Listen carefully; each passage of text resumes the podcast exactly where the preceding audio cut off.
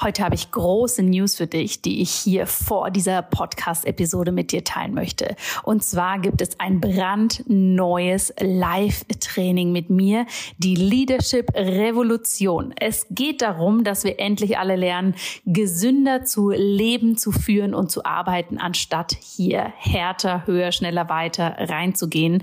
Und genau dafür habe ich dieses Leadership Training für dich konzipiert. Es findet vom 3. April bis zum 9. April statt. Wenn du dich anmeldest, und das Ganze ist im Übrigen komplett kostenlos für dich, dann bekommst du hier einen exklusiven Trainingspodcast mit coolen Sessions, um da wirklich tief reinzugehen. Und dann treffen wir uns auch noch am 9. April für ein Live-Training, wo ich dir zeige, wie du für dich ganz persönlich eine Kultur der Gesundheit für dich, für dein Unternehmen, für deine Arbeit wirklich implementieren kannst. Denn mein großes Credo ist es, True Leaders are healthy Healthy Leaders und keine People Pleaser kurz vor dem Burnout. Ich freue mich wahnsinnig, wenn du dabei bist oder wenn du natürlich diese Einladung mit Menschen in deinem Umfeld teilst, für die das auch spannend sein könnte. Alle Informationen dazu findest du in den Show Notes. Und jetzt geht's los mit der neuen Episode.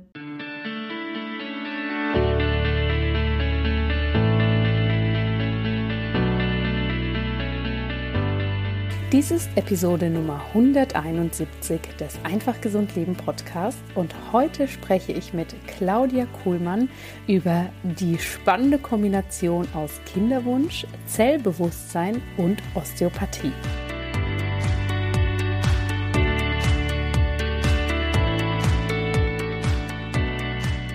Hallo und herzlich willkommen bei Einfach Gesund Leben, deinem Podcast mit dem besten Mix aus Yoga, ganzheitlicher Medizin, Ernährung und Ayurveda. Mein Name ist Dr. Jana Scharfenberg und ich freue mich sehr, dass du heute hier wieder mit dabei bist. Bevor ich gleich darauf eingehe, über welches Thema wir heute sprechen, möchte ich noch kurz Feedback geben zur letzten Podcast-Episode, in der ich mit Anja Glover über das wichtige Thema Rassismus in der Wellnessbranche, respektive in der Yoga- und Ayurveda-Branche gesprochen habe. Und ich möchte euch sehr danken für das offene und ehrliche Feedback, was reinkam zu der Episode. Die meisten haben sich sehr darüber gefreut, haben es als Anstoß genommen, auch in diesem Bereich, ja, nochmal so die eigenen Glaubenssätze, die eigene Sozialisierung zu überdenken. Und ich freue mich sehr, dass das ein, ein gutes Input für euch war. Vielen, vielen Dank dafür. Und ich freue mich auch sehr, dass ihr euch auch weiterhin solche Episoden wünscht, die eben da nochmal mehr über den Tellerrand hinausschauen. Jetzt aber zur heutigen Folge. Ich habe heute einen tollen Interviewgast für dich. Und zwar ist das die liebe Claudia Kuhlmann.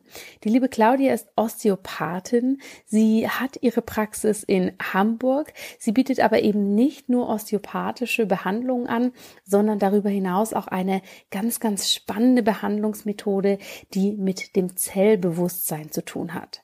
Und heute wird sie uns mit reinnehmen, was das genau bedeutet und wie genau sie diese Techniken anwendet, vor allem wenn es um das wichtige und spannende Thema unerfüllter Kinderwunsch geht. Claudia hat da natürlich ihre ganz eigene Geschichte dazu, wie es bei ihr war, als sie einen unerfüllten Kinderwunsch hatte, wie sie da vorgegangen ist, wie sie ja dann ähm, Mutter geworden ist von gleich mehreren Kindern und es ist einfach unglaublich spannend zu sehen, wie hier ihre persönliche Erfahrung ist und natürlich auch, wie sie das mit ihren Patientinnen und ihren Patienten umsetzt. Claudia hat dazu auch ein ganz, ganz äh, spannendes Programm. Dazu findest du mehr in den Show Notes. Das kannst du dir sehr, sehr gerne anschauen, wenn das für dich interessant ist. Und ja, wir hatten ein sehr intensives und sehr tiefgehendes Gespräch darüber. Und wenn du jetzt aber sagst, das Thema ist für dich nicht so relevant, der Kinderwunsch, dann schau doch gerne mal bei meinen anderen Podcast-Episoden vorbei. Wir haben ja über 170 Folgen mittlerweile und da gibt es dann sicher was anderes, was dir gefällt. Und der letzte Punkt, bevor wir jetzt wirklich ins Interview starten, ich möchte dich noch darauf hinweisen, dass mein Team und ich den Sommer auch etwas ruhiger angehen lassen und ein bisschen Pause machen. Ich werde mir tatsächlich auch zwei Wochen Urlaub gönnen, in denen ich fast gar nicht arbeite und auch versuche, eine längere Zeit offline zu sein. Und dafür habe ich natürlich was vorbereitet, denn ich möchte dich meine treue Podcast-Hörerin oder meinen treuen Podcast-Hörer hier natürlich nicht ganz auf dem Trockenen sitzen lassen. Und es gibt zwei spannende Dinge für dich ab nächster Woche. Das eine ist die Einfach gesund leben Podcast Summer Edition. Das heißt, in der Summer Edition gibt es in den nächsten Folgen ganz spezielle Themen für dich, die etwas weggehen von der Gesundheit und dem Ayurveda. Und zwar teile ich meine sieben Erfolgsgeheimnisse mit dir. Was das genau ist, was das genau bedeutet, werde ich ab nächste Woche mit dir teilen. Ich kann dir schon mal so viel verraten. Ich werde dich mit hinter die Kulissen nehmen und dir zeigen, was so meine ähm, ja, Glaubenssätze sind, was so mein Mindset ist rund um Erfolg, rund um Business, wie ich mir das aufgebaut habe und wie das vielleicht auch fernab von den gängigen Strategien einzuordnen ist. Das sind kürzere Folgen, das sind knackige Folgen und das sind eben auch Fragen, die mir immer wieder gestellt werden und die habe ich für dich in der Summer Edition zusammengefügt und ihnen eben den Titel gegeben, meine sieben Erfolgsgeheimnisse. Zusätzlich wirst du ab nächster Woche hier auch ein paar Inputs und Inspirationen finden zu verschiedenen Podcast-Episoden. Mein Team und ich haben dir verschiedene Playlists zusammengestellt, die du jetzt im Sommer, wenn du möchtest, rauf und runter hören kannst zu verschiedenen Themen, um hier eben trotzdem gut versorgt zu sein oder eben das, was du schon mal gelernt hast und bei uns gehört hast, aufzufrischen. So, nun aber genug vorab geredet. Jetzt geht's rein in die Podcast-Episode. Ich wünsche dir ganz, ganz viel Freude damit. Ich sage ein ganz, ganz herzliches Willkommen im Einfach Gesund Leben Podcast an die liebe Claudia und freue mich sehr, dass du heute deinen Weg hierher gefunden hast und uns mit in deine Expertise und deine Welt nehmen wirst. Schön, dass du da bist, Claudia. Ja, ich freue mich auch riesig. Also für mich ist es eine ganz große Ehre, da zu sein, äh, weil ich deinen Podcast schon ganz lange höre und ein großer Fan von dir bin. Also vielen Dank für deine Einladung. Ich freue mich sehr. Ja, vielen Dank an dich. Und wir kennen uns ja jetzt schon eine Weile. Ich habe lang verfolgt, was du quasi da großartiges machst. Aber kannst du vielleicht zum Start dich auch noch mal selber vorstellen und unseren lieben Zuhörerinnen und Zuhörern erzählen, wer bist du und was machst du? Genau, also ich heiße Claudia Kuhlmann, ich wohne in Hamburg und ähm, bin Osteopathin, Coach und Täterheilerin und habe im letzten Jahr eine Methode entwickelt, die Zellbewusstsein heißt, mit der man die Ursachen und Glaubenssätze herausfinden kann, die hinter Beschwerden, Schmerzen, Krankheiten und sogar Unfällen stecken. Hm. Sehr, sehr spannend. Da bin ich natürlich ganz neugierig, gleich mehr zuzuhören. Aber kannst du uns erstmal kurz mitnehmen?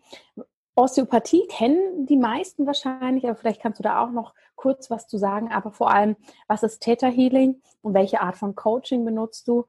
Und vor allem, warum passt es für dich so gut zusammen, diese drei ähm, verschiedenen Komponenten zu kombinieren?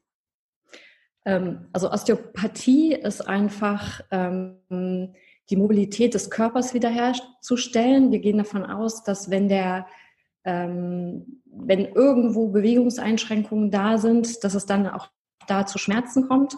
Und ich habe einfach in der Zeit, äh, in der ich als Osteopathin gearbeitet habe, gemerkt, dass es immer Themen gibt, die auch dahinter sitzen. Also dass man nie nur den Körper behandeln kann. Und ähm, vielleicht liegt es daran, dass ich schon immer Psychologie studieren wollte, dass mhm. sozusagen auch dieses Coaching-Interesse schon immer da war und ich die Psyche eigentlich schon immer mit reingenommen habe. Und in Luxemburg damals hatte ich eine Kinesiologin, wo ich die Patienten dann hingeschickt habe. Und als ich hier nach Hamburg kam, fehlte mir sowas. Also wenn ich zum Beispiel einen Patienten hatte, ähm, wo ich genau gemerkt habe, hier sitzt noch irgendein Thema dahinter und wir kommen da nicht ran. Und der Patient sagt aber, nee, aber es ist alles in Ordnung, ich weiß gar nicht, was Sie haben. Ähm, mein Leben sieht super aus und trotzdem spricht der Körper einfach eine andere Sprache. Ähm, habe ich versucht, immer dahinter zu gucken und noch tiefer zu gehen und noch tiefer zu gehen. Und das Coaching war dann eben schon ein Ansatz, aber da ist es eben doch so, dass man einfach mit dem Verstand dran geht und wenn der Patient da selber nicht hinkommt, ähm, bleibt man trotzdem nur an einem gewissen Level hängen. Und ähm, ich glaube, Theta Healing war es am Schluss, was bei mir nochmal so ein Tor geöffnet hat. Also ähm, Theta Healing ist so, dass ähm, man geht in einen Theta-Zustand, der ist ein bisschen tiefer als die Meditation. Mhm. Und ähm, da fällt dieser bewertende Verstand weg und man hat einfach noch einen viel größeren Zugriff auf Intuition oder so ein, so ein göttliches Bewusstsein und kriegt darüber Antworten, die man normalerweise so nicht kriegen würde. Und das ist für mich, am Anfang habe ich dann immer gedacht, ist das jetzt alles, ist das zu viel, was ich mache? Ich kenne jemanden, der sagt, äh, Meister, bleib bei deinen Leisten. Und ähm, was ja auch berechtigt ist, ne? Also ja. ist ja auch gut das so zu sehen. Aber bei mir hat alles, was ich gemacht habe, irgendwie Sinn gemacht und jetzt hat es auch, ähm, oder jetzt im Nachhinein macht es für mich alles Sinn, weil es irgendwie zu dieser neuen Methode geführt hat. Mhm. Ähm, und da war es so, dass ähm, ich diejenige, die mich ausgebildet hat im Theta Healing, habe ich als Coach genommen. Und in der zweiten Sitzung war es so, dass wir vom Thema Geld, aufs Thema Verantwortung, aufs Thema Lebensaufgabe gekommen sind. Mhm. Zwei Tage später habe ich diese Methode weiterentwickelt, die ich irgendwie schon angefangen hatte in der Behandlung. Und dann hat sich wirklich wie so ein Tor geöffnet und ähm, plötzlich habe ich Antworten bekommen. Und das war dann ähm, der Start von Selbstbewusstsein. Ja, ich finde das immer unglaublich spannend, weil genau wie du sagst, ne, zum einen ist es, bleib bei deinen Leisten, fokussiere dich auf die eine Sache, aber ich glaube gerade so diesen therapeutischen, heilenden ähm, Berufungen, muss man es ja eigentlich nennen, bei denen wir einfach alle ja so diese große Vision haben, wir möchten, dass es dem Menschen gut geht, dass er gesund ist, dass er in seiner Erfüllung leben kann. Da ist es natürlich auch so, dass wir verschiedene Komponenten von verschiedenen Seiten nutzen und irgendwann merken, jetzt macht es für mich Sinn, wenn ich das kombiniere. Deshalb finde ich das großartig, wenn ähm, wir in diesem Bereich eben über den Tellerrand hinausblicken und nicht sagen, ich bin jetzt Osteopathin und das mache ich jetzt bis zum Ende meines Lebens, sondern hey, wie wird denn da noch die Psyche beeinflusst? Was, was passiert denn, wenn ich die richtigen Fragen stellen kann und so weiter? Deshalb macht es vielleicht manchmal am Anfang nicht so Sinn, ne? so viele verschiedene Ausbildungen und irgendwann, wie du jetzt auch erzählt hast, kommt zu der Punkt, jetzt weiß ich genau, warum. Ja, ja. Nehmen uns mal mit bei Zellbewusstsein. Um was geht es da genau? Du hast jetzt schon gesagt, dass du diese drei Komponenten miteinander verknüpfst und dass es wirklich auch geht, quasi tief zu schauen oder dahinter zu schauen, was sind die wirklichen Gründe, was kann ich tun. Nimm uns mal mit, wie das genau abläuft und für was für Themen sich das vor allem auch eignet. Ähm, also ich setze es ganz intuitiv ein. Also ich unterrichte es jetzt auch und die Teilnehmer haben dann auch gefragt, ob ich jetzt nur noch damit behandle und das tue ich nicht. Also ich behandle ja. trotzdem auch mal rein osteopathisch, auch mal rein äh, reines Coaching. Ähm, aber wenn ich so das Gefühl habe, hier sitzt etwas und ich weiß nicht warum und der Patient weiß auch nicht warum, dann fange ich an, mit den Zellen zu sprechen und kriege dann Antworten. Und entweder kriege ich Bilder oder ich kriege Worte und ähm, das Schöne ist, dass es wie so ein Türöffner ist. Also ähm, es ist so, dass mir das Unterbewusstsein dann zeigt, dass es das Richtige ist. Also wenn ich das an, anspreche, zum Beispiel beim Patienten, selbst wenn ich das negative Bild dem Patienten zeige oder sage, was ich habe, ist es so, dass das Unterbewusstsein wie sich anfängt zu entspannen. Also als wenn es sagt, ja, ja, genau, das, das ist mein Problem. Also selbst wenn es noch gar keine Lösung für das Problem gibt, ist es schon so, nur wenn es gesehen wird. Also wie ein Kind, was die ganze Zeit etwas hochhält und sagt, Mama, Mama, guck mal, was ich hier hochhalte. Und man guckt hin und sagt, ah ja, toll. Und dann kann es anfangen, das auch wieder runterzunehmen. Ja.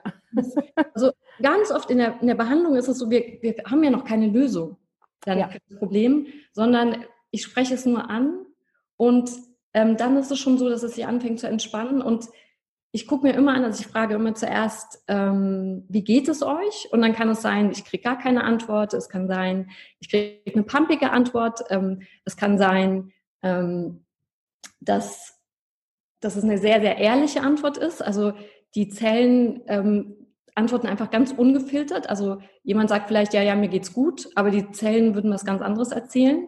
Also da kriege ich schon eine sehr, sehr ehrliche Antwort. Und ähm, dann frage ich weiter, was wünscht ihr euch? Und da ist es auch so, dass ich manchmal keine Antwort kriege, weil ja auch der Patient sich schon lange nicht mehr gefragt hat, was er sich wünscht. Ja. Und wenn ich dann eine Idee habe, was sich die Zellen wünschen, dann frage ich weiter, was wäre denn, wenn ihr das hättet? Und mhm. guck mir an, kann sich das System das denn überhaupt vorstellen, das zu haben? Und wenn dann zum Beispiel vorher der Wunsch war, ich wünsche mir mehr Unterstützung, kann es sein, dass ähm, dann aber kommt, na, stell dir vor, du hättest Unterstützung und dann kommt, na, ich könnte sie gar nicht annehmen. Und dann frage ich mhm. eben weiter, stell dir vor, du hättest Unterstützung und du könntest sie, könntest sie auch annehmen. Und dann kommt vielleicht, ja, aber dann hätte ich das Gefühl, ich muss was zurückgeben. Mhm. Und dann stell dir vor, du hättest, du hättest Unterstützung, du müsstest nicht zurückgeben, ähm, du könntest es annehmen. Ähm, und dann irgendwann ist es so, dass das System das auch annehmen kann. Aber da merkt man auch, was für Hürden eigentlich sind, selbst wenn wir das, was wir kriegen, bekommen, dass wir es vielleicht gar nicht noch sofort annehmen können. Ja. Spannend ist halt wirklich, ich kriege am Anfang, die, auf die erste Frage kriege ich immer eine Antwort darüber, was, was das Problem gerade des Geistes ist, also was, was der Verstand gerade für ein Problem hat, zum Beispiel so dieses, ähm, ich muss immer alles alleine machen oder ähm, ich bin alleine oder was, was noch viel gravierender ist, wenn jemand zum Beispiel denkt, keiner kann mir helfen, wenn das als Glaubenssatz kommt, weil wenn ich Operationen vor mir habe und habe dann den Glaubenssatz, keiner, keiner kann mir helfen, ähm, ist das kein, keine gute Einstellung, weil das Unterbewusstsein wird immer dafür sorgen, dass das auch, auch so ist, dass mir keiner helfen kann. Dann wird die Wundheilung schlechter verlaufen, es wird vielleicht irgendwas schiefgehen in der OP, es wird auch irgendwie so sein. Und mhm. bei der Patientin, wo ich das zum ersten Mal hatte als Glaubenssatz, war es auch so, dass sie schon mehrere OPs hinter sich hatte, an derselben mhm. Stelle. Also da war dann tatsächlich auch schon mehreres schiefgegangen und sie hatte kein Vertrauen mehr in die ja. Ärzte. Und ähm, mit der zweiten Antwort kriege ich halt immer das, was sich die Seele wünscht. Mhm. Und so kann ich wie so eine, so eine Lücke schließen. Also, dass sie sehen erstmal, wo sie sind und das ist wie so ein Türöffner, dass das Unterbewusstsein sagt, ja, ja, genau, das ist es. Und, ähm, und im nächsten Schritt gucke ich mir an, und wo will die Seele hin? Und das kann was komplett anderes sein. Und für mich ist es so, dass der Körper wie da dazwischen steht. Also der versucht, wie so eine Lücke zu schließen. Und je weiter wir in die falsche Richtung gehen, die Seele will in die eine Richtung und wir, der Kopf will aber in die andere Richtung, desto mehr ist es so, dass der Körper versucht, dazwischen einen Spagat zu machen und desto lauter werden auch die Beschwerden. Also mhm. es kann sein, dass ich zum Beispiel am Anfang einfach nur ein Hör Hörgeräusch, nee, ein Ohrgeräusch habe, ein Tinnitus mhm. habe. Und ähm, als nächstes vielleicht Rückenschmerzen, die werden immer lauter, irgendwann gehe ich vielleicht auch zum Therapeuten. Und wenn ich dann nicht merke, dass ich wirklich irgendwas verändern sollte, dann kommt vielleicht irgendwas Heftigeres, was ich nicht haben ja. möchte. Ja. wenn ich meine Patienten frage, ähm, Gab es denn, also wenn die sich beschweren, wenn die sagen, jetzt habe ich sowas Heftiges und warum musste das denn jetzt gleich so, so stark kommen? Und ich frage dann mal nach, dann ist es häufig so, das gab vorher schon was Leiseres. Dann gab es vorher zum Beispiel schon das Ohrgeräusch oder irgendwelche Schulterprobleme ja. oder irgendwas Leiseres. Und das haben sie noch ignoriert, sind vielleicht zum, mal zum Arzt gegangen, aber ähm, haben dann nicht richtig irgendwas in ihrem Leben verändert und haben so mhm. weitergemacht. Und dann wurde der Körper ein bisschen lauter, wie bei einem Baby was dann auch, wenn es nicht gehört wird, immer ein bisschen lauter anfängt zu schreien. Ja.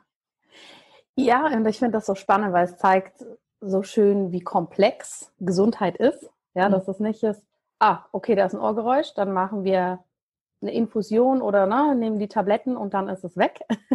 so leicht lassen sich Körper und Seele dann nicht austricksen. Mhm. Vielleicht lassen sie sich kurzfristig mal etwas ruhig stellen oder ruhiger stellen, aber die Ursache geht ja nicht weg.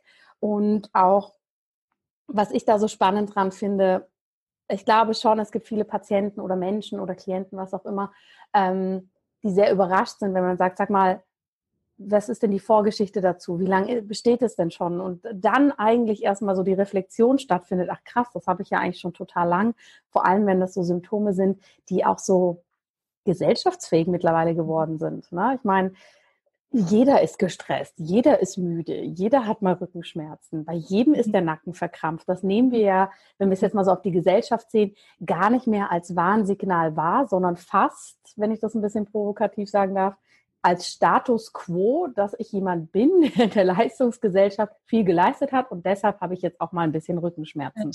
Oder wie siehst du das? Ja, also das stimmt total. Ähm, das manchmal hat man ja auch zum Beispiel einen Krankheitsnutzen. Also es kann sein, ähm, wenn, wenn ich Beschwerden habe, wenn ich Kopfschmerzen habe, werde ich zum Beispiel, wird auf mich Rücksicht genommen. Also es kann zum Beispiel mhm. sein, dass ich mir selber auch nur erlaube, mich mal auf die Couch zu setzen, wenn, wenn es mir schlecht geht. Ja. Dass ich mir vorher die Auszeit nicht nehme. Also es gibt ähm, ohne das in irgendeiner Form böse zu meinen. Aber wir merken manchmal gar nicht, dass wir auch einen Krankheitsgewinn haben.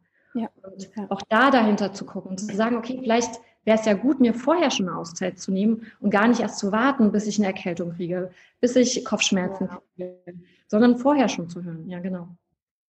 Absolut. Und das ist dann aber wahrscheinlich für viele auch ein großer Weg, ne? weil dann geht es um genau das. Wieso erlaube ich mir vorher keine Auszeit? Was steckt da wieder dahinter? Das ist, finde ich, wirklich unglaublich spannend. Ich möchte nochmal auf den Punkt gehen. Du hast das jetzt so sehr selbstverständlich gesagt. Ich spreche mit den Zellen. Kannst du mhm. uns nochmal so ein bisschen erklären, wie das funktioniert? Weil das ist vielleicht für viele Menschen, die sich mit dem Bereich noch nicht beschäftigt haben, vielleicht ein bisschen unverständlich, wie genau du da mit Zellen sprichst. Ähm, also ich glaube, dass es wie so eine Art Intuition ist. Ähm, ich stelle eine Frage und bekomme eine Antwort. Und es ist wirklich so, ich muss diese Frage innerlich aussprechen. Und dann kriege ich eine Antwort. Also ich muss sagen, dass ich bis heute noch nicht so richtig genau weiß, wer da mir eigentlich antwortet. Ich glaube, dass es ähm, das, was es im Großen gibt, dass es das auch im Kleinen gibt. Also dass auch eine Zelle Körper, Geist und Seele hat. Hm. Und es ist zum Beispiel so, wenn ich die Hände an die Bandscheibe lege, kriege ich eine andere Antwort, als wenn ich die Hände an den Wirbel lege. Also dass jedes Gewebe hat auch eine andere Geschichte. Und jedes hat auch ein bisschen was anderes erlebt. Also die Bandscheibe hat vielleicht viel Druck erlebt, der Wirbel hat vielleicht einen Unfall erlebt. Also jedes Gewebe hat was anderes zu erzählen. Das heißt, ich muss vorher auch gucken, wo lege ich meine Hände genau hin und auch welcher Hand stelle ich die Frage. Und ich krieg, ich kann es wirklich auch nicht anders sagen, ich kriege einfach eine Antwort und fange dann auch nicht an zu diskutieren, weil sich dann der Verstand einmischt. Ja. ja, finde das Ganze sowieso auch schon ein bisschen spooky. Ja. Aber ähm, ich kriege Bilder, ich kriege Antworten. Ich habe, wie gesagt, auch schon angefangen, das zu unterrichten. Und bei den meisten ist es so, dass also es ist unglaublich, wie schnell die Teilnehmer das umsetzen können. Ich habe das mhm. erst mit meinen Kollegen getestet, weil ich wissen wollte, ist das irgendeine Information, die nur ich kriege oder kriegen das auch andere? Und meine Kollegen konnten das auch sehr schnell umsetzen.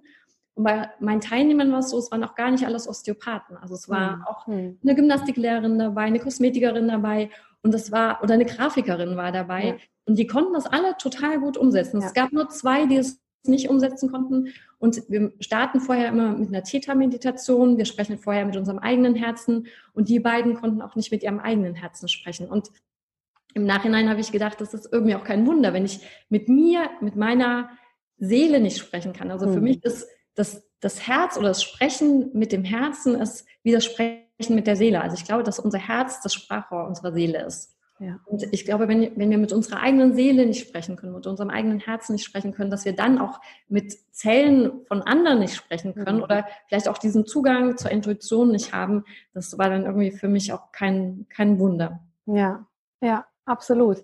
Und ich meine, man sagt ja auch nicht umsonst, dass viele Therapeuten mit den Händen lesen oder hören. Ja, das ist ja das sind ja wahnsinnige Sinnesorgane, die wir da haben. Mhm. und ähm, von dem her ähm, denke ich, dass was, was eigentlich so in dieser Heilkunst, auch wenn es viele Leute wahrscheinlich anders nennen, aber ein, ein großer Aspekt eigentlich ist, ne, dass ich da wirklich den Kontakt aufnehmen kann. Hm, wie ist das denn? Du hast jetzt vorhin schon gesagt, Thema Unfälle ist auch was, was sehr spannend ist, weil das ist ja vielleicht gerade auch so in unserem westlichen Denken, das ist ja ein Unfall, der passiert uns ja. Mhm. Ja. Ähm, da sehen wir uns ja häufig eher als passiven Faktor. Mhm. Also ich bin die Treppe runtergefallen. Naja, das ist halt so passiert zum Beispiel. Mhm. Kannst du da mal drauf eingehen, wenn du sagst, du kannst auch da mit deiner Methode dahinter schauen, was da die eigentliche Ursache oder was ein Grund dafür sein kann? Das ist eine tolle Frage, weil tatsächlich ist es so, dass die meisten bei Unfällen überhaupt nicht daran denken, dass, dass sie da eine Eigenverantwortung tragen. Also selbst wenn sie schon sehen, okay, man, bei einer Krankheit habe ich vielleicht eine Eigenverantwortung, aber dass, dass man auch bei einem Unfall eine Eigenverantwortung tragen kann, ist den wenigsten bewusst. Und ähm, also es haben Lehrer von mir schon gesagt, beim Coaching zum Beispiel, dass meistens auch eine Emotion dem Ganzen vorausgegangen ist. Also ich stoße mir eher den Kopf oder den Zeh irgendwo, wenn ich zum Beispiel wütend bin. Und ich weiß nicht, ob es dir auch schon mal so gegangen ist. Also mir geht es so, wenn ich mich irgendwo stoße, dass ich mich dann häufig kurz danach nochmal genau an derselben Stelle stoße. Ich denke, also genau derselbe Zeh, der jetzt eh gerade schon wehtut, ja. äh, den erwischt es dann nochmal. Und äh, dann denke ich immer, also, also früher habe ich dann immer gedacht, also was für ein blöder Zufall. Und heute weiß ich einfach, das ist, es ist kein Zufall. Ich habe eine Patientin zum Beispiel gehabt, die kam äh, mit einem gestauchten Zeh, weil sie über das Spielzeug ihrer Kinder gestolpert ist. Und ähm, ich habe in Zellbewusstsein geguckt und habe dann festgestellt, ähm, dass, dass sie vorher eine ja, Wut hatte oder ja, doch, doch, ich glaube, Wut trifft es wahrscheinlich am besten. Sie, und mein Bild war, dass ähm, sie irgendwas gemalt hat oder dass es um irgendein ein Bild ging. Und dann hat sie selber gesagt, ja, das stimmt. Ähm, ihr Sohn sollte Hausaufgaben machen, der sollte etwas malen. Und sie ist eine sehr kreative Person und er hat das halt nur so hingeschludert. Und kann der, so kann der das doch nicht abgeben. Und hat es dann selber fertig gemalt, also was man eigentlich ja nicht machen wollte als Eltern. Und, ähm, kurz danach ist sie über das Spielzeug gestolpert. Also es war wirklich, mhm. mit dieser Emotion, so, wie kann denn jemand sowas machen? Ist, ist sie nachher über die Spielsachen gestolpert. Und auch Eckhart Tolle sagt das zum Beispiel, dass wir einen Schmerzkörper haben, also sowohl einen kollektiven wie auch einen, einen eigenen Schmerzkörper. Und dass wenn zwei Menschen, die einen, einen, ähnlichen Schmerzkörper haben, auf eine Kreuzung kommen, ist es auch wahrscheinlicher, dass die beiden zusammen einen Unfall bauen. Also selbst er sieht das auch so, dass, okay. dass es da Zusammenhänge gibt. Und in der Osteopathie haben wir zum Beispiel auch gelernt, dass wir uns immer die 36 Stunden vor einem Unfall angucken sollen, weil auch das schon mit einer Rolle spielt. Also nicht nur den Unfall selber. Interessant, sehr spannend. Das andere große Thema, was du für dich besetzt und was du auch mit Zellbewusstsein aus deiner Erfahrung heraus, ähm, dem du sehr gut begegnen kannst, ist ja auch ein Thema, was, sagen wir mal, mh, aus verschiedenen Perspektiven ja sehr, sehr spannend ist, ist das große Thema Kinderwunsch. Mhm. Ja, da haben wir ja auch die, diese Aspekte eben wieso kann ich kein Kind bekommen? Warum passiert mir das? Mein Körper kann das halt nicht. Da kommen ja unglaublich viele verschiedene Sachen rein. Da kannst du uns gleich noch mehr drüber erzählen. Aber nimm uns mal mit, warum gerade dieses spezifische Thema für dich so interessant ist und auch das Zellbewusstsein dafür so ähm, wertvoll sein kann. Mhm. Also ich muss ein ganz kleines bisschen ausholen. Ich behandle eigentlich seit meiner ersten Oste reinen Osteopathiepraxis, behandle ich Kinderwunschpatienten. Das mhm. äh, war vor 15 Jahren in Luxemburg und, ähm, und bin dann nach Deutschland gekommen und habe dann selber einen Kinderwunsch gehabt. Also ich konnte selber nicht auf natürlichem Wege schwanger werden. Das haben wir, wir haben, glaube ich, zwei Jahre auf natürlichem Wege probiert. Ähm, dann bin ich untersucht worden und es wurde festgestellt, dass beide Eileiter verschlossen sind und ich gar nicht auf natürlichem Wege schwanger werden kann. Es konnte auch in der Operation nicht äh, frei gemacht werden. Und ähm, letztendlich war es dann aber in einer Behandlung, wo ich gemerkt habe, wo ich, also ich lasse mir immer wieder Sachen einfallen, auch Visualisierungen, die die Patientinnen dann mit nach Hause nehmen bei Kinderwunsch und habe dann gedacht, das wäre doch perfekt, das nicht nur für mich zu behalten, dieses Wissen, auch mhm. gerade dieses Coaching-Thema, weil ähm, die Psyche einfach eine ganz große Rolle spielt. Dadurch, dass ich die ganze Zeit immer negative Sachen erlebe und gerade jetzt mit diesem Bewusstsein, dass unser Kopf so entscheidend ist für unser, für unser, ja, wie es unserem Körper geht. Du hast es ja bei dem Retreat vor anderthalb Jahren so schön gesagt, unser Kopf denkt etwas, dann äh, haben wir ein Gefühl dazu mhm. und die Gefühle sind ein Hormoncocktail. Und der Hormoncocktail ist dafür da, auch die letzte Zelle im Körper zu informieren, wie es uns geht.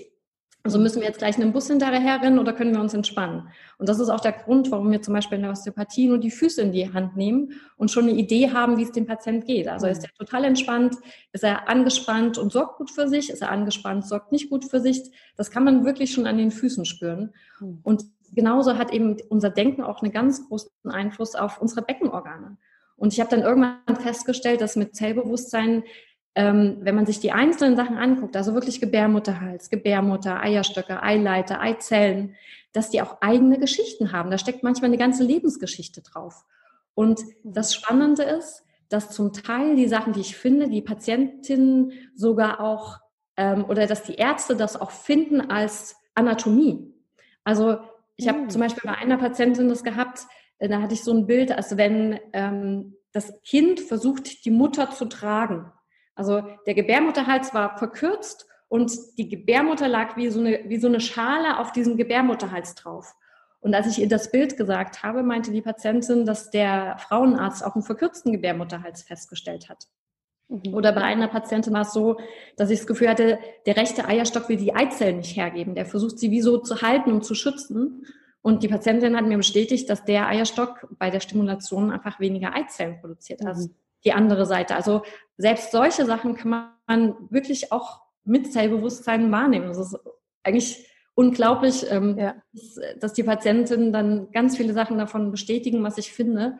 Und, und darüber habe ich dann eben ein Coaching-Programm entwickelt, einfach mit, mit der Erfahrung, die ich habe, mit dem Coaching-Hintergrund und jetzt eben auch noch mit dem Wissen, was ich durch Zellbewusstsein habe, was für Glaubenssätze da auch drauf liegen.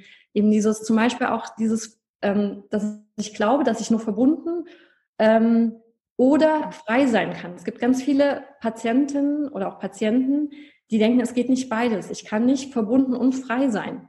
Hm. Dann bin ich natürlich immer in so einem in so einem Zwiespalt, lasse ich mich jetzt auf etwas ein oder lasse ich mich nicht drauf ein. Manchmal, die meisten lassen sich dann nur halb drauf ein, gehen wieder raus, lassen sich ins nächste nur halb ein, weil sie denken, es, sie können gar nicht beides hm. haben. Und das spielt zum Beispiel auch beim Kinderwunsch eine große Rolle. Ja. Was würdest du denn sagen bei dem Thema Kinderwunsch? Was sind so die Hauptaspekte? Also jetzt hast du ja so ein paar anatomische genannt, gesagt, es gibt Glaubenssätze, aber was sind so aus deiner Erfahrung die Hauptthemen, die Frauen oder Paare oder auch Männer mit sich bringen, wenn es wirklich darum geht, hier besteht ein unerfüllter Kinderwunsch? Gibt es da so ein paar große Klassiker oder ist es bei jedem so individuell, dass man das so gar nicht sagen kann? Also ich glaube tatsächlich, dass es total individuell ist. Also ähm, es gibt Kinderwunschpaare, da ist alles äh, super, die Beziehung ist super, ähm, die Ärzte finden nichts und es funktioniert trotzdem nicht. Und es gibt Paare, wo auch vielleicht die Beziehung nicht gut ist, wo die Frauen zum Beispiel schon ein Thema haben, dass sie nicht glücklich in ihrem Job sind und vielleicht das Kind auch so ein bisschen ein Ausweg ist mhm. aus diesem sich leer fühlen. Und ähm, wie sich so ein bisschen daran klammern. Ähm, also es ist ganz, ganz unterschiedlich. Aber tendenziell ist es schon so, dass die meisten Frauen auf der Suche sind. Also dass sie nicht ganz mit sich im Reinen sind oder ähm, in ihrem Job nicht ganz happy sind, dass sie nicht erfüllt sind. Mhm. Also dass sowieso schon etwas fehlt und jetzt fehlt eben auch noch das Kind. Ja. Und ich glaube, das ist ein ganz, ganz wichtiger Punkt, ist da auf die Psyche einzugehen. Ich habe auch sehr viele Frauen, die äh, schon mehrere Fehlgeburten hatten, auch Totgeburten schon hinter sich hatten. Ähm, sehr, sehr dramatisch. Und es ist sowieso schon schwer, immer wieder neu aufzustehen. Also jedes Mal, wenn ja. ich eine Regel bekomme, immer wieder zu sagen, so, und jetzt, egal was war, ich gehe wieder los. Ich nehme wieder meine volle Kraft ähm, in den nächsten Zyklus. Ich vertraue vollkommen darauf, dass ich Mutter werde. Ähm, das ist schon schwierig und mhm. ich glaube, wenn man dann eben noch eine Fehlgeburt hatte, dann wird es noch mal ein bisschen schwieriger und ich glaube, für viele ist es dann einfach, ähm, die verlieren dann so ein bisschen die Hoffnung. Ja. Also die sind dann in so einem negativen ähm, Mindset, dass es ganz schwer ist, da rauszukommen. Also selbst, ich schicke manchmal Patientinnen weg und sage so, und jetzt ist alles perfekt. Und ähm, ich bin mir sicher, in den nächsten Monaten wird es klappen. Und dann kommen sie ein, zwei Monate später wieder und dann ist irgendwas blöd gelaufen und schon sind sie wieder irgendwie am Boden und müssen erstmal wieder aufgepäppelt werden und aufgebaut werden. Also die Psyche spielt da eine riesengroße Rolle. Und man kann sich vorstellen, dass die Beckenorgane da eben auch nicht, nicht frei davon sind. Also wenn ich die ganze Zeit negativ denke, können die gar nicht in ihrer vollen Power sein, ähm, in ihrer vollen Energie. Das, das funktioniert nicht. Ja. Absolut. Und das heißt, mit, mit Frauen, die diese Thematik mit sich bringen, eben wendest du Zellbewusstsein an, schaust die verschiedenen Ebenen an und ähm, geht es dann mehr darum, wirklich in die Vergangenheit zu schauen oder zu gucken, was da für Themen sind? Oder kannst du sozusagen ähm, im Coaching ist ja alles immer sehr nach vorne konzentriert. Ne? Was kann ich jetzt aus dieser Situation machen? Wie kann ich proaktiv damit umgehen? Also mhm. kannst du wirklich mit deinen ähm, Patientinnen da Ansätze entwickeln, dass man jetzt nicht die ganze Vergangenheit von vielleicht zwei, drei Generationen auch noch aufarbeiten muss, sondern wirklich, hey, was kann ich jetzt für mich tun, um diese Situation zu ändern? Also das, diese Frage stelle ich mir auch immer mehr, weil ähm, mein Gefühl ist, dass wir auch viel zu, viel zu sehr in der Vergangenheit kramen und viel zu sehr ähm, da versuchen, Sachen aufzuarbeiten und manchmal da sogar so ein bisschen drin hängen bleiben. Ja. Und ähm, das ist eben das Spannende, wenn ich die Zellen dann frage, was wünscht ihr euch? In dem Moment, das ist ja der Punkt, wo sie hinwollen. Also mein, mein Ansatz ist immer in die Zukunft zu schauen und sich zum Beispiel auch, wenn man ähm, etwas hat, wovor man Angst hat, dass man auch nicht an dieser Angst hängen bleibt, sondern sich schon den Moment vorstellt, wie ist es denn danach? Oder dass sich die, die Frauen eben schon vorstellen, wie ist es denn, wenn ich schwanger bin? Oder wie ist es denn, wenn ich mein Kind habe? Also nicht nur gucken, wie war es denn bisher. Mhm. Das ist, glaube ich, das Fatale, dass wir, ähm, oder ich sage es meinen Kinderfrauen immer so, wenn wir ähm, wandern, gucken wir auch nicht ständig nach hinten, wo wir herkommen. Und wir gucken auch nicht ständig da, wo wir sind hin, sondern wir gucken dahin, wo wir hinwollen. Oder wir steigen ja. nicht in ein Taxi ein und sagen, wo wir hergekommen sind, sondern wir sagen, wo wir hin möchten. Und wir sagen auch nicht, wo wir nicht hin möchten. Ja. Da wäre der Taxifahrer total verwirrt. Also Fokus ist immer wieder dahin zu gucken, wo sie hinwollen und sie auch letztendlich dahin zu bringen. Und ähm, ich glaube, dass es trotzdem erstmal darum geht, die, das, was ist, anzuerkennen. Ich glaube, das ist der allererste Schritt, die Akzeptanz ähm, der Sachen, die passiert sind und der Sachen, die gerade sind. Aber Fokus ist immer auf die Zukunft. Ich glaube, das ist das Allerwichtigste. Ja. Okay. Und sich auch eben nicht davon zurückwerfen zu lassen. Das ist ja schon mhm. so, unser Unterbewusstsein ordnet alles, was wir erleben, in so Ordner ein und sagt, einen Moment, ah, hier habe ich doch schon einen Ordner und das, das ordne ich da ein. Oder das ist ein neuer Ordner. Und ja. wenn wir dann zum Beispiel wieder schwanger sind und wir hatten schon mal eine Fehlgeburt, es ist so, dass der Ordner, also dass das Unterbewusstsein dann sagt, ach, warte mal, freu dich mal nicht zu früh. Ich habe hier einen Ordner, du warst schon mal schwanger.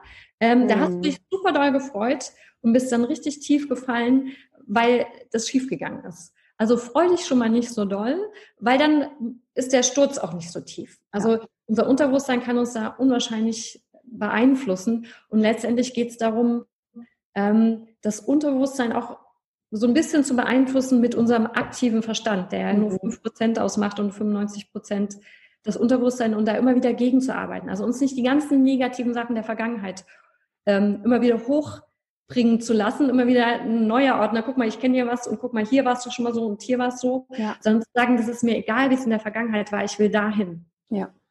ja. Was kannst du Frauen, die jetzt zuhören und für die gerade dieses Thema Kinderwunsch ein ganz, ganz großes ist oder eben auch schon, wie du sagst, mit sehr vielen Ordnern voll bestückter äh, Bereich im Leben ist. Was kann jede Frau, die jetzt zuhört, hier konkret für sich machen, um sich dem Thema mehr anzunähern, um sich da selbst schon mal ein bisschen äh, zu helfen? Hast du da ein paar Tipps für uns? Ja, das ist auch eine sehr gute Frage. Also ähm, was ich mittlerweile fast allen meiner Patienten empfehle und nicht nur den Kinderwunschpatienten, ist zu meditieren. Und ähm, es gibt immer wieder Patienten, die sagen, ach, Meditation ist nichts für mich, aber letztendlich müsste ich mich dann auch mal fragen, also was ist denn an der Meditation nichts für mich? Also ist, ist es nichts für mich, in die Ruhe zu kommen und die Stille ist nichts für mich? Oder kann ich nicht mit meinen eigenen Gedanken alleine sein? Hm. Ähm, ich versuche immer die Hürde so gering wie möglich zu setzen. Also zu sagen, meditiere jeden Tag, aber meditiere vielleicht, wenn du kannst, nur fünf Minuten. Und versuch es wirklich wie so Zähneputzen in deinen mhm. Alltag zu integrieren. Also bei mir ist es jetzt zum Beispiel so, ich habe mit äh, den drei Kindern immer gedacht, nee, ich kann jetzt nicht noch früher aufstehen und ähm, der Wecker klingelt schon um 5.45 Uhr, das sieht eh schon früh aus. Aber ich habe irgendwann gemerkt, ich habe irgendwann gemerkt, ich muss ja einfach nur einmal weniger auf den Snooze-Button drücken. Wenn ich nur einmal drauf drücke statt zwei oder dreimal und dann habe ich schon zehn Minuten und das mache ich jetzt jeden Morgen und das ist eine unglaublich ja. wertvolle Zeit. Der Tag startet dadurch ganz anders und ja. ich stehe auch viel leichter auf, weil ich weiß, als erstes kommt mal was, kommt was Schönes und dann, und dann kommt erst das, das, was an mich an Anforderungen gestellt wird. Ja. Und dann machen mir manchmal auch schlecht gelaunte Kinder, die, die noch total müde sind. Ja, klar. Ja. Also Meditation ist das eine und einfach anfangen, auch mit dem eigenen Herzen zu sprechen, weil mhm. also letztendlich kann das jeder. Am Anfang wird es mit Sicherheit so sein, dass ähm, wir nicht unbedingt eine Antwort kriegen, weil wir es einfach noch nicht gewöhnt sind. Also am Anfang möglichst auch nicht komplizierte Fragen stellen oder vielleicht schon, was ist mein, mein Herzensweg oder was sollte ich beruflich machen, sondern erstmal zum Beispiel nur Ja-Nein-Fragen zu stellen und vielleicht auch einfach erstmal wie ein Monolog zu führen. Also es kann sein, wenn ich zum Beispiel auch mit dem Kind schon lange nicht mehr gesprochen habe, dass es erstmal noch ein bisschen scheu ist und mhm. vielleicht gar nicht auf mich eingehen kann. Und mein Gefühl ist, dass das Herz sich immer freut, wenn man mit dem spricht. Immer. Also selbst wenn man einen Monolog führt. Und mhm. das ist halt immer wieder zu sagen, ich kümmere mich jetzt gut um dich, ich bin jetzt für dich da und ähm, ich werde jetzt jeden Tag vorbeikommen. Und ja. es wird so langsam, also wir hatten auch in der Gruppe oder beim, bei, der, bei der Ausbildung hatten wir ein paar Patientinnen, äh, ein paar Teilnehmerinnen, wo das Herz wirklich sich in die letzte Ecke zurückverzogen hatte. und wirklich da so wie ein wie, wie so zusammengekauert saß ja. und erstmal gar nicht sprechen wollte. Aber es wird immer ein bisschen mehr aus dieser Ecke rauskommen und es wird immer mehr anfangen zu sprechen und wirklich wieder eine, ein Gefühl für das eigene, für den eigenen Körper zu kriegen, für das, wo meine Seele hin möchte und eben auch sich von nichts einschränken zu lassen. Also ja. Sich selber zu sagen, was, wenn alles möglich wäre. Also nicht immer wieder, ja, aber es geht doch nicht weil, sondern erstmal einfach frei zu träumen und zu sagen, okay, mein mhm. Herz möchte dahin und das immer wieder sich vorzustellen und äh, zu visualisieren und diesen Weg dann eben auch immer mehr einzuschlagen. Ja, sehr spannend, sehr schön. Und wenn ich da nochmal persönlich nachfragen darf, du hast ja erzählt, bei dir war das auch ein Thema mit dem Kinderwunsch und hast jetzt gerade von drei Kindern gesprochen. Wenn dir das nicht so persönlich ist, kannst du uns da nochmal mitnehmen. Wie, was haben dir für Techniken geholfen? Also von der Meditation, von ähm, den Grundzügen des Zellbewusstseins, aber auch vielleicht schulmedizinisch. Wie ist das bei dir sozusagen, wie hat sich da dieser Weg entwickelt? Ja, sehr gerne. Also ähm es war so, dass ich am Anfang nur alternative Methoden ausprobiert habe. Ich habe auch mit Osteopathie, bin ich das Kinderwunschthema angegangen, war damals dann total enttäuscht, als es damit noch nicht funktioniert hat. Als dann die Diagnose klar war, wir sind erst nach zwei Jahren in ein Kinderwunschzentrum gegangen, mhm. war irgendwie auch klar, warum es mit Osteopathie bisher nicht funktioniert hat. Und ähm, ich habe letztendlich, ich habe ganz viel damals gemacht. Ich war noch lange nicht so weit, wie ich heute bin, aber ich habe schon gemerkt, okay, ähm, die Kinderwunschzeit ist für etwas gut, weil den Rucksack, den ich so mit mir rumtrage, der wird immer ein bisschen kleiner. Ich gebe meinen Kindern immer ein bisschen weniger mit. Ich werde eine viel relaxtere Mama sein, als ich es vielleicht noch vor zwei Jahren mhm. gewesen wäre. Und ähm, ich habe dann damals mehrere künstliche Befruchtungen gebraucht, insgesamt drei. Und ähm, habe mich dann aber auch gleichzeitig osteopathisch behandeln lassen. Und da hatte ich dann tatsächlich das Gefühl, mit beiden zusammen kann es jetzt klappen. Mhm. Es war auch so nach der, nach der Bauchspielung, dass ich habe sehr viel geblutet und ähm, die Gebärmutter war noch wie in so einem, wie so einem Schockzustand. Das war damals meine erste OP, die ich habe machen lassen. Und sie brauchte damals wirklich auch Unterstützung. Und ich war sehr, sehr froh, dass ich eine gute Osteopathin hatte, die mich da äh, behandelt hat. Und ähm, das Spannende war dann wirklich, also die Schwangerschaft war nicht ganz einfach. Ähm, ich hatte viele Blutungen, wo ich erstmal nicht wusste, wo es herkommt, hatte Angst, meinen Sohn zu verlieren. Und der kam dann auch zwei Monate früher am Schluss. Aber das Spannende war wirklich, dass ich mit meinem zweiten Sohn auf natürlichem Wege schwanger geworden bin. Und ah, ja. der dritte dann sogar ungefragt kam. Eigentlich hatten wir dann nach zwei schon gesagt, das reicht uns jetzt. Und äh, der dritte kam dann einfach und passt jetzt auch perfekt in unsere Familie. Der hat das Ganze rund gemacht. Aber insofern habe ich jetzt wirklich alles einmal, einmal durch und kann überall mitreden. Und das Schöne ist halt wirklich auch, dass dadurch, dass ich selber, also ich kann das total positiv sehen, dass ich selber im Kinderwunschzentrum war, ähm, kann ich jetzt die Patientin viel besser verstehen, dass ich selber auch zumindest, ich hatte keine Fehlgeburt, aber zumindest durch die Gedanken, es könnte, ich könnte eine Fehlgeburt ja. haben, schon mal durchgegangen bin. Ähm, ich kann jetzt viel besser mit den, mit den Patientinnen reden. Ich verstehe, von welchen Medikamenten die reden. Mhm. Ähm, mhm. Ich kann, habe einen viel besseren Hintergrund, als wenn ich einfach ja. nur so sage, ja, ja, und habe das aber selber nie ja. mal durchgemacht. Absolut. Ist denn, denn aus deiner Erfahrung raus äh, das etwas, was typisch ist, dass sozusagen eben äh, künstliche Befruchtung, ein, ein längerer Weg äh, ne, mit ganz, ganz vielen extremen Emotionen verbunden und danach das sozusagen auf natürliche Weise entstehen kann. Ist das was, was öfter mal passiert? Ähm, es ist ganz spannend. Ich habe tatsächlich bisher noch keine Patientin gehabt, wo das so war. Mhm. Allerdings werde ich ja auch nur dann aufgesucht, wenn, äh, es Probleme gibt. Ja. Also es kann, es, kann, es kann, sehr gut sein, dass es äh, bei Frauen so ist. Ich habe selber noch keine kennengelernt, aber ich finde es nicht unmöglich. Also bei mir war es dann ja. damals so, ich habe mich mal von meiner Kinderwunschärztin nochmal untersuchen lassen.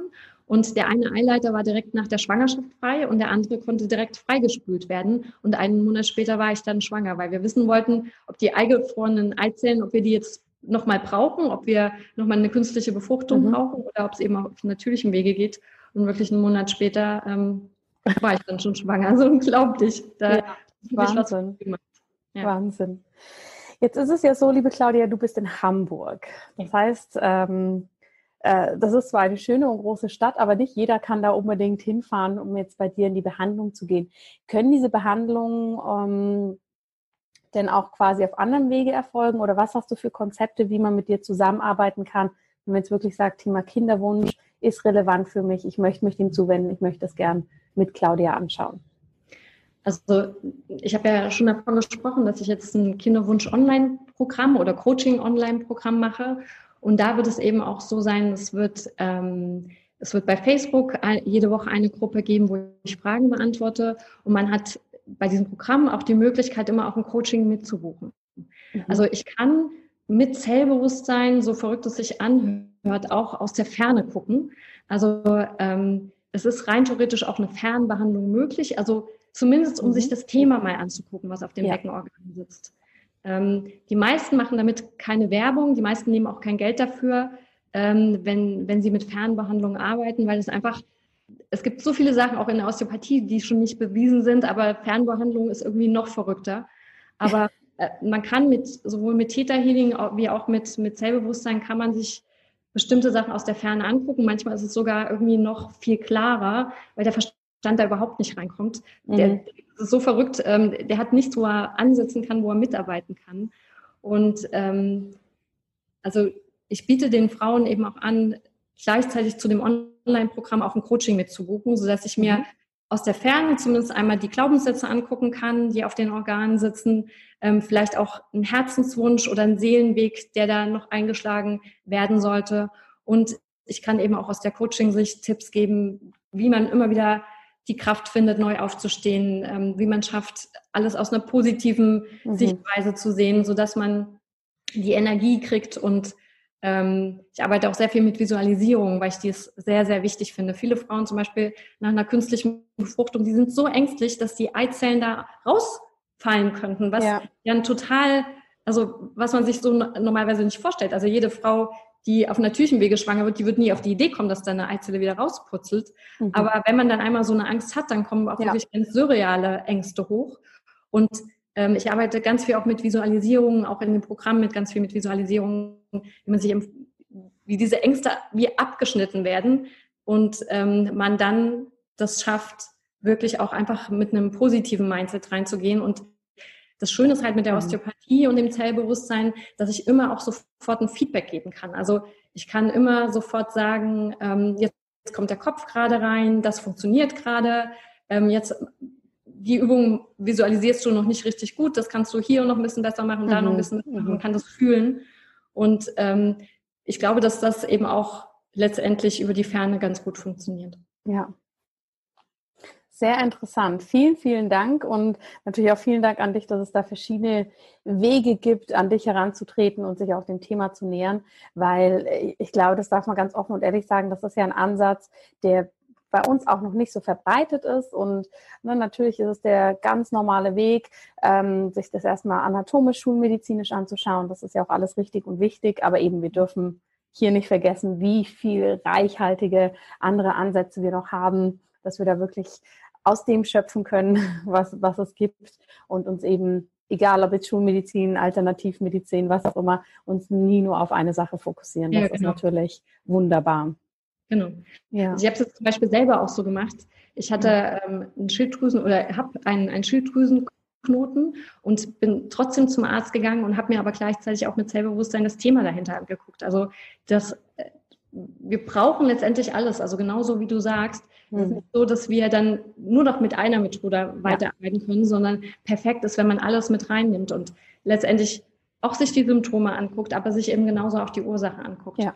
Und Absolut. deswegen finde ich deine Arbeit so toll, Jana, weil du wirklich auch alles verbindest und deine Brücke schlägst. Also wenn wir mehr zusammenarbeiten würden, die Alternativmediziner und die Schulmediziner, wir könnten so viel Großes auf die Beine stellen. Ja. Also ich finde das ganz toll, was du machst. Dankeschön.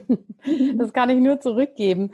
Ähm, liebe Claudia, wir sind jetzt am Ende des Interviews angekommen. Gibt es irgendwas, wo du sagst, das möchtest du gerne noch ergänzen oder noch ähm, den Zuhörerinnen und Zuhörern mit auf den Weg geben, dass es sich für dich auch komplett rund anfühlt?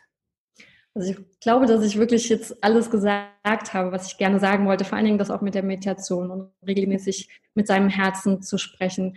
Und ähm, vielleicht doch etwas wenn, also ich habe jetzt öfter mal erlebt, dass die Patienten kamen und ich, sie kriegen immer Hausaufgaben mit. Und ähm, sie haben dann gesagt, ja, ich habe die Hausaufgabe noch nicht gemacht, aber ähm, also bis zum nächsten Mal mache ich sie. Und dann habe ich immer geguckt, was, was gab es denn da für ein Hindernis, warum sie die Hausaufgabe noch nicht gemacht habe, haben.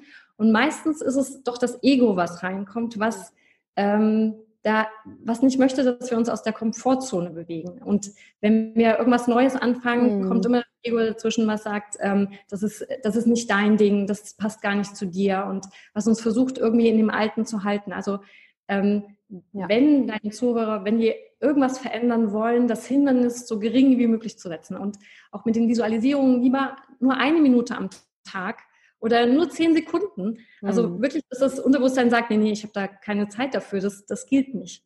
Ja. Sondern wirklich die Hürde so gering wie möglich zu setzen und aber es lieber jeden Tag zu machen, als dann zu sagen, ja, das mache ich jetzt am Wochenende, habe ich ein bisschen mehr Muße und Zeit. Nee, ja. wirklich jeden Tag die zehn Sekunden.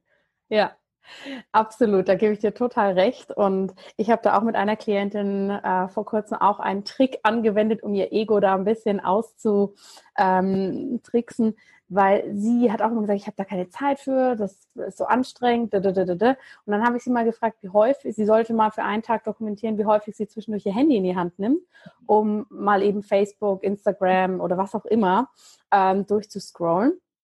Und das hat sie dann auch gemacht und war selber ganz erschreckt, wie häufig sie das eigentlich macht. Und dann hat sie sich sozusagen als ähm, auf ihren Handybildschirm so ein kleines Bildchen gemacht mit einer Notiz. Ne? Also hat sie einfach sich so selber online gebastelt, wo drauf steht, hast du schon meditiert? Und das heißt, jedes Mal, wenn sie jetzt das Handy in die Hand nimmt und ihren Code eingeben möchte, um ein bisschen rumzudaddeln, kommt, hast du schon meditiert.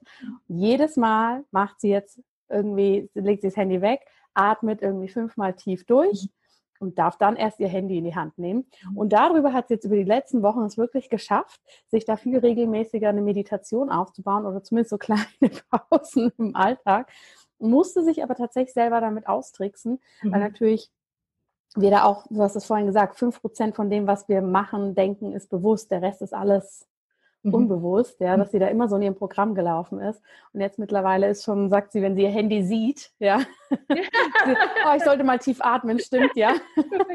also ich glaube, wir dürfen das ja. auch mit Humor nehmen und unsere Wege finden, wie wir das machen. Ne? Ja. Und sei es dann halt unter der Dusche oder auf der Toilette oder was auch immer. Ne? Hauptsache, du findest da deinen Weg, von dem wir finden genau. ganz toll, was du das toll, dass du das sagst. Weil letztendlich Meditation muss ja gar nichts Großartiges sein. Ich muss mich dafür nicht auf ein Meditationskissen setzen. Nee. äh, mir nicht eine halbe Stunde frei nehmen, sondern ich kann das wirklich einfach mal nebenbei Augen schließen, vielleicht selbst sogar in der Bahn. Also, ja. dass ich einen Punkt fixiere, einfach tief atme. Ähm, ja. Ist super ja. genau. Und dass Absolut. der Kopf einfach wieder einen neuen, neuen Weg findet. Also nicht mehr den alten Weg geht, sondern einfach einen neuen Weg zu einem Heimweg. Genau. Ja. Absolut. Liebe Claudia, ich danke dir von Herzen, dass du heute hier im Podcast warst, dass du so viele wertvolle Tipps und Insights äh, geteilt hast und da ja wahrscheinlich ganz, ganz viel von uns nochmal einen ganz anderen Blick einfach auf die Dinge gegeben hast. Und liebe Zuhörerinnen und Zuhörer, ihr findet in den Show Notes und natürlich bei mir auf dem Blog auch die ganzen Links zu Claudia, ihr Online-Programm. Schaut euch das wirklich mal an. Das ist sehr spannend aufgebaut und natürlich alles andere, was Claudia da noch macht. Da findet ihr alle Informationen. Und danke, danke, liebe Claudia, dass du hier warst. Ich bedanke mich auch ganz herzlich, Jana. Ich finde deine Arbeit so toll. Du bist echt, kann ich schon sagen, auch irgendwie ein Vorbild für mich. Also wenn ich sehe, was du alles auf die Beine stellst und dass du es halt wirklich auch einfach machst. Also dass du, also ich glaube, das sieht für mich zumindest so aus, als wenn du nicht viel Zeit hast, darüber nachzudenken, sondern dass du einfach losläufst. Und da bist du echt für mich, äh, ja, irgendwie also ich schaue dir gerne zu, ich höre dir gerne zu und ähm, umso mehr freue ich mich, dass ich heute in deinem Podcast sein durfte. Ganz lieben Dank, Jana. Ja, vielen, vielen Dank an dich. Ja, ich hoffe, du fandest diese Podcast-Episode spannend. Ich hoffe, du hast da einiges für dich mitnehmen können. Ich freue mich natürlich wie immer sehr, wenn du deine Insights, deine Erfahrungen, deine Aha-Momente mit mir teilst, entweder auf den Social Media Kanälen oder natürlich auch per E-Mail. Und wenn dir der Podcast gut gefallen hat, würde ich mich sehr freuen, wenn du mir eine positive Rezension auf iTunes hinterlässt. Das hilft nämlich, dass der Podcast von noch mehr Menschen gefunden wird und noch mehr Menschen in ihre Gesundheit finden können. Und jetzt wünsche ich dir erstmal nicht nur einen schönen restlichen Tag, sondern sondern ich verabschiede mich mit dieser Podcast-Episode quasi in die Sommerpause, in meinen Urlaub, den ich wirklich, wirklich versuche, fast komplett offline zu gestalten. Was es genau bedeutet, dazu werde ich auf Social Media, bevor ich das Handy ausschalte, noch einen kleinen Input geben. Und ja, freue dich drauf, dass nächste Woche die Summer Edition startet hier im Podcast mit ganz, ganz äh, vielen interessanten Zitaten und Ansichten, Glaubenssätzen, Mindset-Übungen und so weiter. Ich freue mich natürlich, wenn du da mit dabei bist und wenn wir uns danach dann wieder live auf Instagram, Facebook oder sonst irgendwo virtuell oder offline begegnen. Bis dahin wünsche ich dir alles Gute, genieß deinen Sommer, lass es dir gut gehen. Alles Liebe, dein